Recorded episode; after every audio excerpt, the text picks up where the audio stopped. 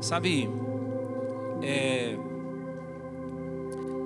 essas três noites em família, Deus tem colocado no nosso coração que serão três dias que Deus vai nos dar um combustível para nós vivermos um ano extraordinário na presença dEle. Você crê nisso?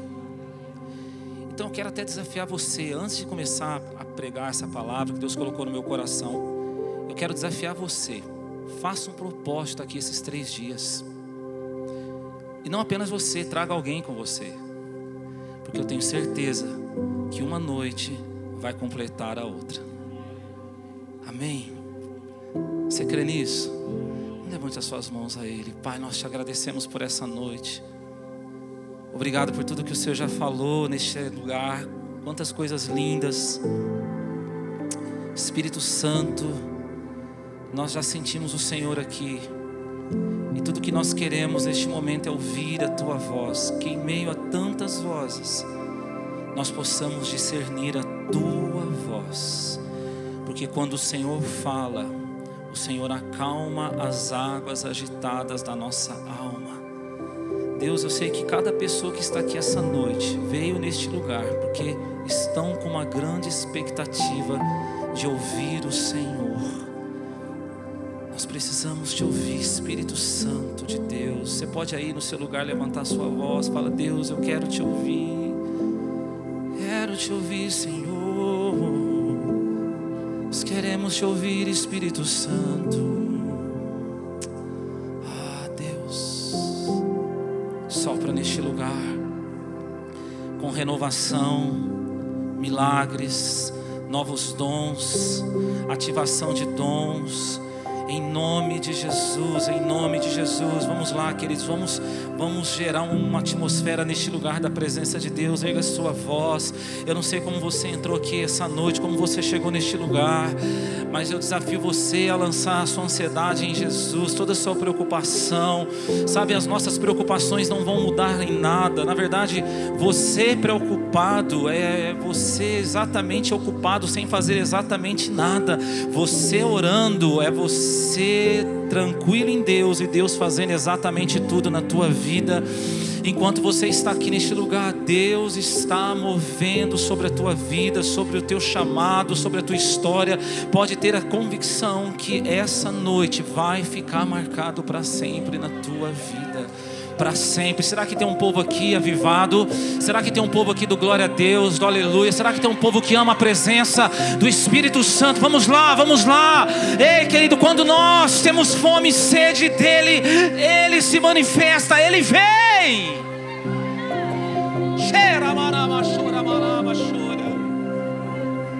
Uau.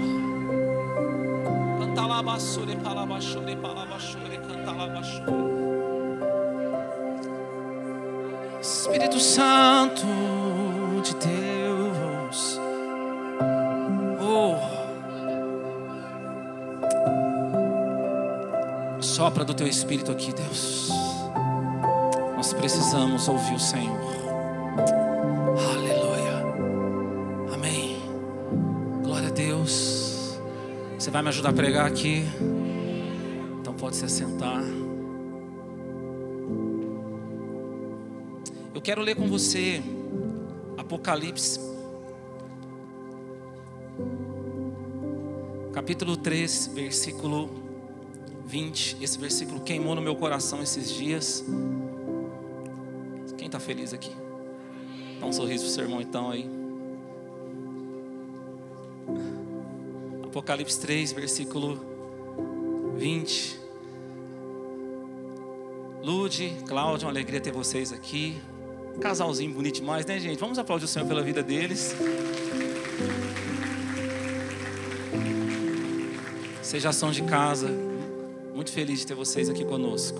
Pode sempre, viu? Estão pertinho de nós aqui, gente. Apocalipse 3, 20. Vocês estão aqui? A palavra do Senhor diz assim: Estou à porta e bato. Se alguém ouvir a minha voz, abrir a porta, entrarei em sua casa, cearei com ele e ele comigo.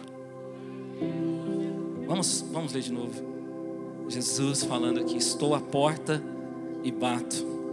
Se alguém ouvir a minha voz e abrir a porta, entrarei em sua casa, cearei com ele e ele comigo. Sabe, às vezes as pessoas usam esse versículo como momento de salvação, mas na verdade a fidelidade desse versículo não é sobre salvação. Porque quando Jesus disse: Eis que estou à porta e bato, Jesus está falando para uma igreja isso. Ele está falando ao anjo da igreja de Laodiceia. Então era um povo que já tinha sido salvo. Quem já é salvo em Jesus aqui, dá uma mente. Era um povo que já tinha sido salvo. Então ele está falando, quando ele fala assim, eis que estou à porta e bato. Se alguém ouvir a minha voz abrir a porta, eu entrarei em sua casa, cearei com ele, ele comigo. Ele está falando com um povo que já era salvo, igreja. Igreja. Mas uma igreja que estava passando por um esfriamento espiritual. E Jesus começa a exortar eles em relação a isso. Na verdade, Jesus chama, chega a chamar aquela igreja de uma igreja morna. Eles estavam esfriando esfriando no seu relacionamento com Jesus. E por causa desse esfriamento, dessa apatia, então eles começaram a pecar em coisas que eles já não pecavam mais. Eles começaram a valorizar coisas que eles já não valorizavam mais. Eles começaram a se apegar novamente em coisas que Jesus já tinha libertado eles. E sabe, querido, quando nós começamos a passar por um um momento assim de esfriamento espiritual, de uma apatia espiritual, você pode ter certeza que a primeira, a primeira coisa que acontece, você começa a pecar em coisas que você já não pecava antes. Você começa a se prender em coisas que você já, já tinha sido liberto. E o mais terrível de tudo, eles achavam que eles estavam bem. E Jesus começa a falar para eles que eles não estavam bem. Eles estavam esfriando no relacionamento. Então Jesus propõe uma ativação espiritual. Jesus propõe uma ativação espiritual. E aqui, esse versículo é essa proposta. Jesus fala para eles assim: Eis que estou à porta e bato. Se alguém ouvir a minha voz, abrir a porta, eu entrarei em sua casa, cearei com ele e ele comigo. Jesus está falando de uma relação, de um, de um relacionamento. Jesus está falando de mesa. Jesus está falando de intimidade, Jesus está propondo a uma igreja que estava se esfriando, Ele está propondo uma ativação espiritual, uma renovação naquele relacionamento.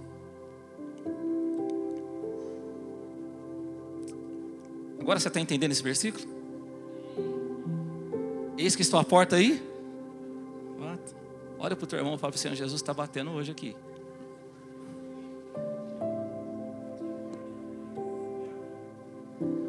Ativação espiritual. Você tem algo que Deus tem falado para a igreja? Quando eu falo igreja, não estou falando só dessa igreja local. Se tem uma palavra profética que tem vindo sobre a nossa nação, é sobre uma ativação profética em 2024. Quantos querem viver isso aqui? Quantos creem que isso é possível acontecer? E sabe, ativação espiritual, ela acontece pela manifestação da presença de Deus. Ó, já tem uma, já tem uns que já estão entendendo aqui, vou falar de novo. Uma ativação espiritual acontece pela manifestação da presença de Deus deixa eu te falar uma coisa: a presença de Jesus se manifesta na nossa vida na porta que nós abrimos.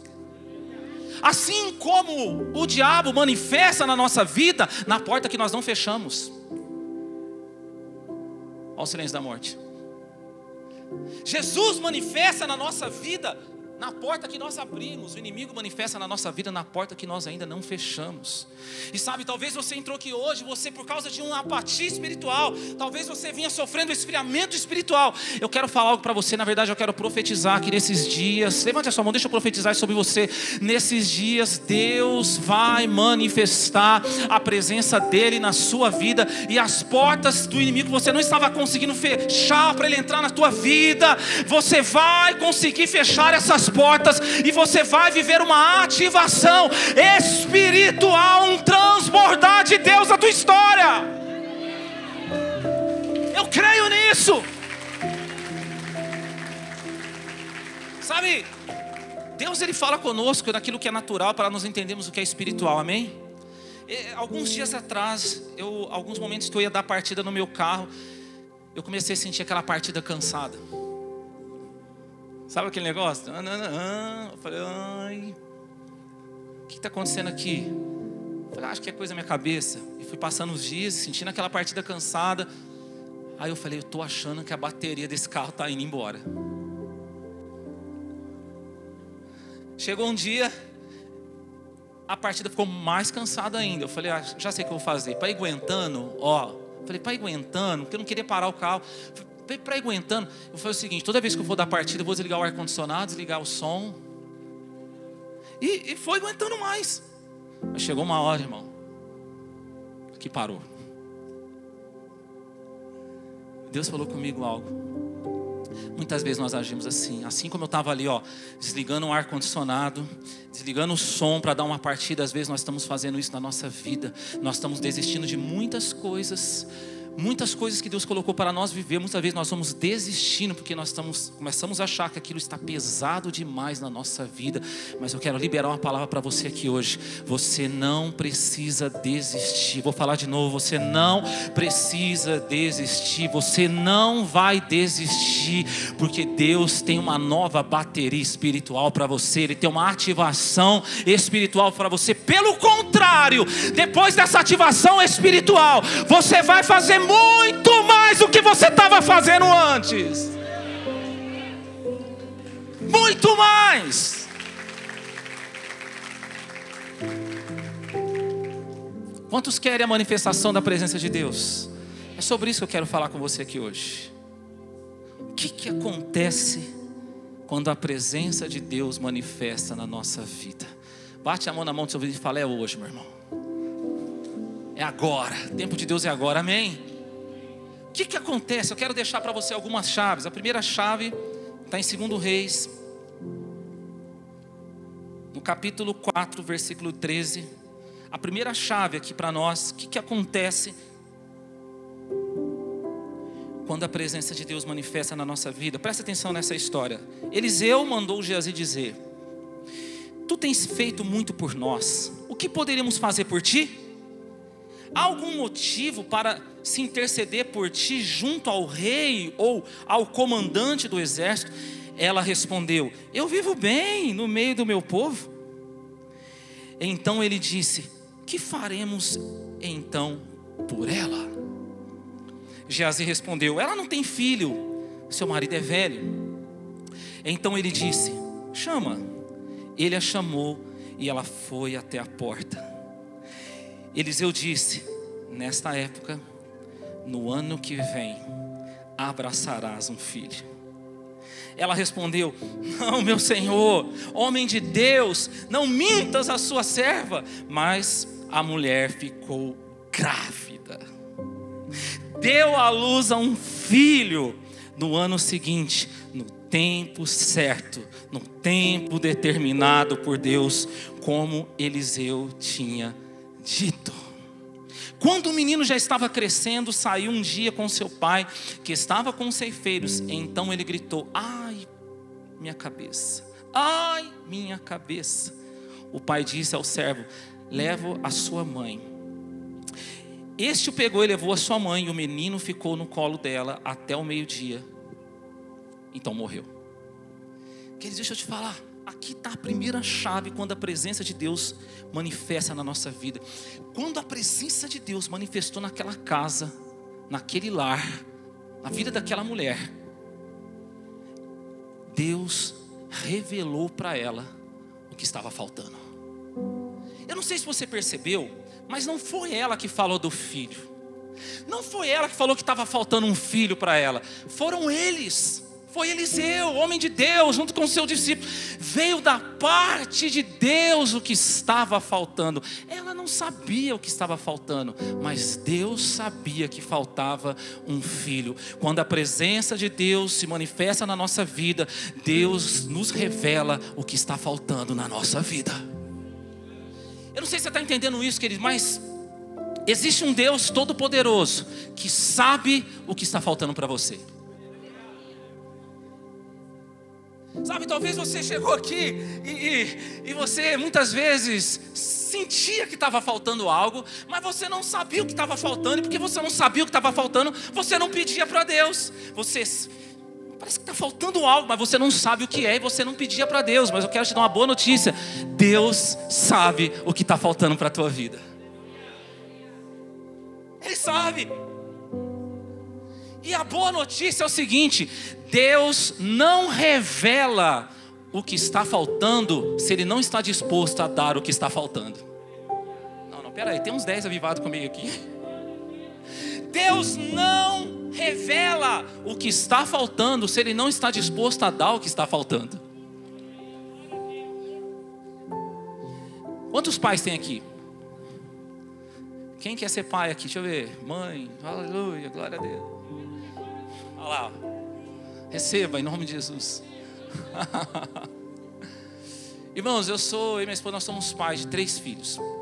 E eu me lembro do Michael e do Gabriel, quando eles eram pequenos, um tempo bem difícil na nossa vida, financeiramente falando. E eu lembro quando a gente ia passear no shopping, tava, a situação estava difícil, irmão. Estava difícil. A gente ia passear no shopping. Quando ia chegando perto daquela loja ReHap,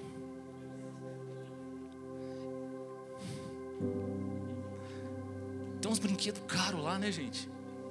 Quando a gente ia passando perto daquela loja, eu sabia que eles iam querer entrar, eu sabia que eles iam pedir alguma coisa e não tava, a gente não estava preparado. Então, quando a gente estava chegando perto da loja, a loja estava aqui, eu falava para eles: Olha lá o sorvete, olha lá a pipoca. Porque eu não queria que eles se frustrassem, eu não queria que eles vissem algo que eu não ia poder, que eu não ia poder dar para eles. Mateus 7,11, Jesus fala assim: Ora, se vós que sois maus sabeis dar coisas boas aos filhos, quanto mais o vosso Pai não dará para aqueles que pedirem. Irmão, se a gente que nós aqui, se nós somos pais, nós somos falhos, nós temos esse senso de proteção com os nossos filhos, de não querer ver os nossos filhos assim, quanto mais o nosso Pai. Por isso eu tenho uma boa notícia para te dar aqui: tudo aquilo que Deus já revelou para você, que está faltando, pode ter certeza que Ele está disposto a entregar para você. A Bíblia que passou um ano ano e no tempo determinado por Deus, o filho chegou naquela casa. Levante a sua mão que deixa eu liberar sobre a tua vida. Daqui um ano, profeticamente, eu quero liberar isso. Se você tem fé, recebe. Deus vai entregar nas suas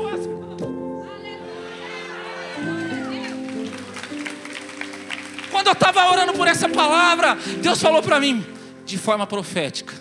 Tem muitas pessoas ano que vem que vai estar tá abraçando a bênção aí.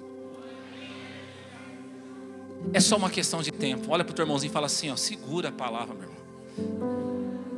Aquela mulher falou para o profeta assim: não minta para a tua serva. Deixa eu te falar uma coisa. Quando Deus quer fazer na tua vida, meu irmão, a Bíblia fala: agindo Deus, quem impedirá? Quando Deus quer, meu irmão, você querendo ou não, Ele vai fazer. Ele vai fazer. Só que passou um tempo, a criança nasceu. Pode dar uma glória a Deus? A criança nasceu. Esse é um milagre está nascendo, irmão. Passou um tempo, a criança cresceu. A Bíblia fala que a criança começou, ai minha cabeça, ai minha cabeça, morreu. Essa é a estratégia do inimigo. A estratégia do inimigo é o seguinte: quando ele fere a nossa cabeça, quando ele fere a nossa mente, nós começamos a buscar o que está faltando na nossa vida com o coração. Esse é o problema. ouvir a voz do coração. Já ouviu aquela, aquela frase assim, ó? Siga a voz do coração. Você quer saber se você foi atingido pelo inimigo na sua mente? Você para de praticar Romanos 12, 2. Não vos conformeis com este mundo, mas transformai-vos pela renovação da vossa mente, para que vocês possam experimentar a boa, perfeita e agradável vontade de Deus. Quando você para de renovar sua mente, com a palavra de Deus, você foi atingido pelo inimigo na sua mente, e aí você começa a agir pelo sentimento, você começa a agir pelo coração. E quantas pessoas estão acabando com a vida porque estão agindo pela voz do coração? Jeremias capítulo 17 diz o seguinte: Enganoso é o coração do homem, quem o conhecerá? Coração do homem é enganoso. Tem gente que está seguindo. Ah, eu estou sentindo do meu coração que eu tenho que abandonar o meu casamento de anos. Essa é a hora que você fala assim: fala Jesus. Não, eu estou. Tá baixa se fala Jesus, hein? Não, eu estou sentindo no coração que as pessoas desse lugar não me amam. Não, eu estou sentindo que eu preciso fazer isso, querido. Deixa eu te falar uma coisa. Jesus não falou que ele é o coração da igreja. Jesus falou que ele é o cabeça da igreja. Não é pelo coração. Olha para o teu irmão, fala para ele assim, ó, aqui, ó mentalidade de Cristo, mente de Cristo, palavra de Deus, renovação pela palavra de Deus. O inimigo tem atingido muitos na mente e muitas pessoas estão buscando o que acham que está faltando com o coração, mas hoje isso vai acabar na tua vida em nome de Jesus. É pela sua cabeça, é pela sua mente transformada pela palavra de Deus. A Bíblia fala que esse filho morreu, mas essa mulher, ela foi até o profeta e o profeta ressuscitou o filho dela, querido. Olha o que estou te falando aqui essa noite. Se você voltar a renovar a sua mente, a sua mente pela palavra de Deus, tudo na sua vida que morreu porque você seguiu a voz do seu coração, vai ressuscitar quando você voltar a seguir a voz do cabeça da igreja, que é Jesus, que falou lá em João capítulo 11, versículo 25: Eu sou a ressurreição e a vida, aquele que crê em mim, ainda que seja morto, viverá. Você não foi chamado para pelo seu coração, você foi chamado para agir pela palavra de Deus. Passará céus e terra, mas a palavra de Deus não passará. Olha para o teu irmão, fala para ele assim: seja um crente cabeção. Tudo na sua vida que estava morrendo por causa da voz do coração vai ressuscitar pela voz do cabeça da igreja. Amém. Então a primeira coisa que acontece na nossa vida, vocês estão aqui comigo, igreja? Você está sentindo Jesus neste lugar? A primeira coisa, Ele nos fala o que está faltando. É Ele, a palavra dEle. Não é o nosso coração, é Ele. Ele que fala com você. Amém? A segunda coisa está no Evangelho de Lucas, segunda chave, 10, no versículo 38 diz assim: Prosseguindo viagem, Jesus entrou num povoado e uma mulher chamada Marta recebeu em casa. Sua irmã, chamada Maria, sentando aos pés do Senhor, ouvia a sua palavra.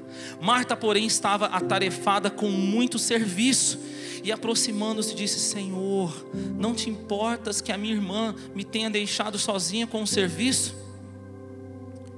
Diz-lhe que me ajuda. E o Senhor respondeu: Marta, Marta, está ansiosa e preocupada com muitas coisas, mas uma só é necessária. Maria escolheu a boa parte, e esta não lhe será tirada. A segunda coisa que acontece quando a presença de Deus manifesta na nossa vida, Ele nos revela o que está fora de ordem. Vou falar de novo. Ele nos revela o que está fora de ordem. Jesus chega na casa de Marta e Maria. Jesus amava essa família, Marta, Maria e Lázaro. Jesus ama essa família. Jesus chega ali e Marta está servindo Jesus, está ali toda ocupada servindo Jesus, e Maria está lá, aos prostrada aos pés de Jesus, ouvindo a palavra dele, e, e Marta começa a ficar indignada com aquilo, e ela fala: Jesus, você não se importa que a, a minha, eu estou te servindo sozinha, minha irmã não está te servindo, irmãos, é, eu acho que Marta achou assim: acho que agora a minha irmã vai levar uma, uma dura.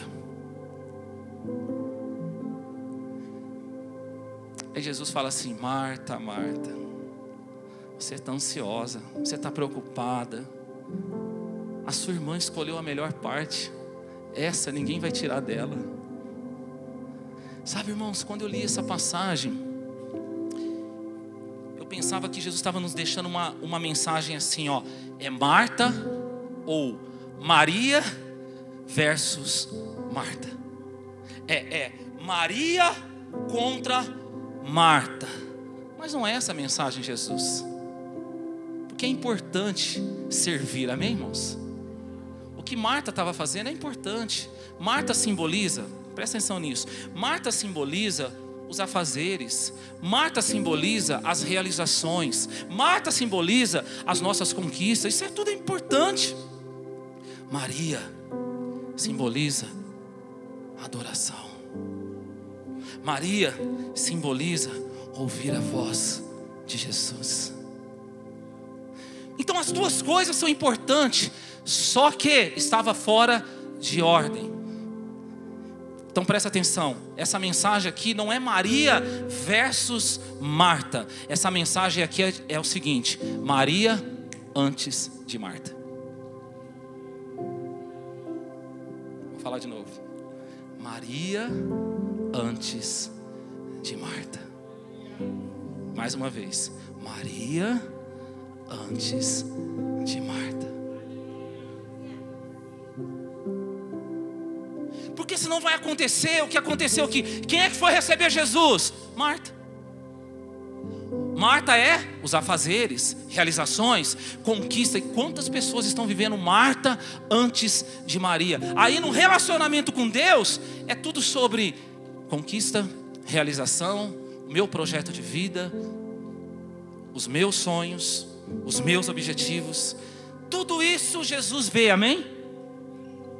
Mas isso não é o primeiro. Primeiro é Maria, porque dele, por ele, para ele são todas as coisas. Primeiro é Maria. E sabe, quando a gente vive Marta antes de Maria, sabe como é que é a vida dessa pessoa?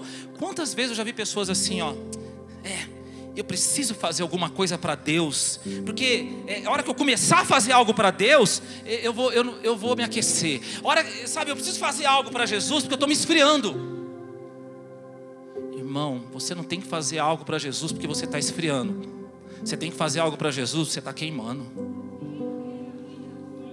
Na verdade, se você está frio, é bom que você não faça nada. Primeiro você vai queimar de amor por Ele, porque dele, por Ele, para Ele são todas as coisas. Então você vive depois disso um transbordar. Então é Maria antes de Marta. Vamos falar todos juntos? Maria antes de Marta. Eu sei que às vezes irrita falar por irmão, mas fala para ele assim: ó, nesse ano de 2024 Fala assim, ó, na sua vida. Fala Maria antes de Marta. Quem está comigo aqui? Sabe o que é o lindo? Que Jesus virou o jogo. Quero até pedir para a banda já estar tá aqui comigo. Jesus virou o jogo. Sabia disso? Jesus virou o jogo ali. Ele fez, ele mudou essa ordem. E sabe, lá no Evangelho de João, capítulo 12, olha só o que diz. Ofereceram um jantar, Marta servia e Lázaro era um dos que estavam à mesa com ele. Então Maria, tomando um frasco de bálsamo de nardo puro, de alto preço, ungiu os pés de Jesus, os enxugou com os cabelos, e a casa se encheu com o perfume do bálsamo. Mas Judas Iscariotes, um dos discípulos, o que haveria de traí-lo, disse: Por que este bálsamo não foi vendido por 300 denários e o dinheiro dado aos pobres? Ele disse isso não, não, não porque ele se preocupasse com os pobres, mas porque era ladrão, como responsável pela bolsa bolsa de dinheiro, retirava do que nela se colocava. Então Jesus respondeu: Deixa em paz. Olha o que Jesus falou aqui. Deixa-a em paz, deixa em paz, pois ela guardou para o dia da preparação do meu corpo, para o meu sepultamento. Ei, querido, Jesus mudou a ordem na casa de Marta e Maria. Novamente estava tendo ali um jantar, só que agora a atração da noite não foi Marta. A Bíblia fala que Marta estava lá servindo, mas a atração daquele dia não foi Marta, foi Maria que pegou um perfume caríssimo e lançou aos pés de Jesus e começou a enxugar os pés deles com seus próprios cabelos. E a Bíblia fala que todo aquele ambiente se encheu da fragrância daquele perfume perfume. Todos ali sentiram o amor dela por Jesus. Sabe o que aconteceu? Judas, o traidor, aquele que o diabo estava nele, o diabo estava em Judas, ele ficou indignado. Ele ficou enfurecido. Sabe por quê? Mudou a ordem. Vou falar de novo. Mudou a ordem. Quando era Marta antes de Maria, Marta estava lá, ansiosa, estressada, preocupada. Querida, assim é na nossa vida, quando Marta está antes de Maria, a gente fica estressado, a gente vive uma vida de ansiedade, a gente vive uma vida de preocupação, a gente é uma. Nós começamos a tornar pessoas impacientes, pessoas que não, não toleram mais nada, mas quando a ordem mudou e foi Maria antes de Marta, agora não é Marta que ficou ansiosa, quem ficou indignado, quem ficou preocupado, quem quem ficou enfurecido foi o diabo que estava em Judas. Sabe por quê? Porque, querido moço, que eu vou te falar, quando você vive Maria antes de Marta, você vive uma vida de adoração, e assim como Jesus falou para o inimigo naquele dia, ele fala hoje, ele fala assim: deixa essa pessoa em paz. Deixa essa pessoa em paz. Eu não sei se você está entendendo. Talvez você chegou aqui, você estava vivendo uma vida de tormento, você estava vivendo uma vida de frustração, uma vida de ansiedade. Mas eu digo para você que no poder da sua adoração a Deus, quando você viver Maria antes de Marta, o inimigo vai ser colocado no lugar dele e você vai receber de Jesus a paz que excede todo entendimento e nessa paz que excede todo entendimento, você vai viver com liberdade as promessas de Deus na tua vida.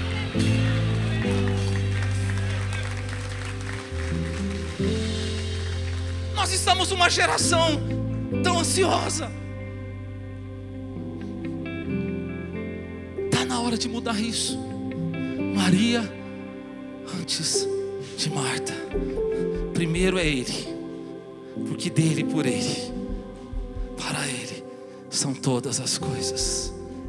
Pela sua adoração, Jesus coloca paz no teu coração. A paz que excede todo entendimento. Eu queria que você fechasse os seus olhos antes de você se colocar em pé.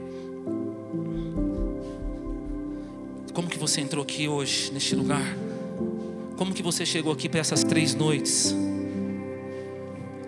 Sabe, nesses dias, eu desafio você a lançar sua ansiedade em Jesus, em adoração. E você pode ter certeza que o Senhor vai te forjar, o Senhor vai te preparar para viver em paz tudo que Ele tem preparado para a tua vida. Céus, Ele está aqui.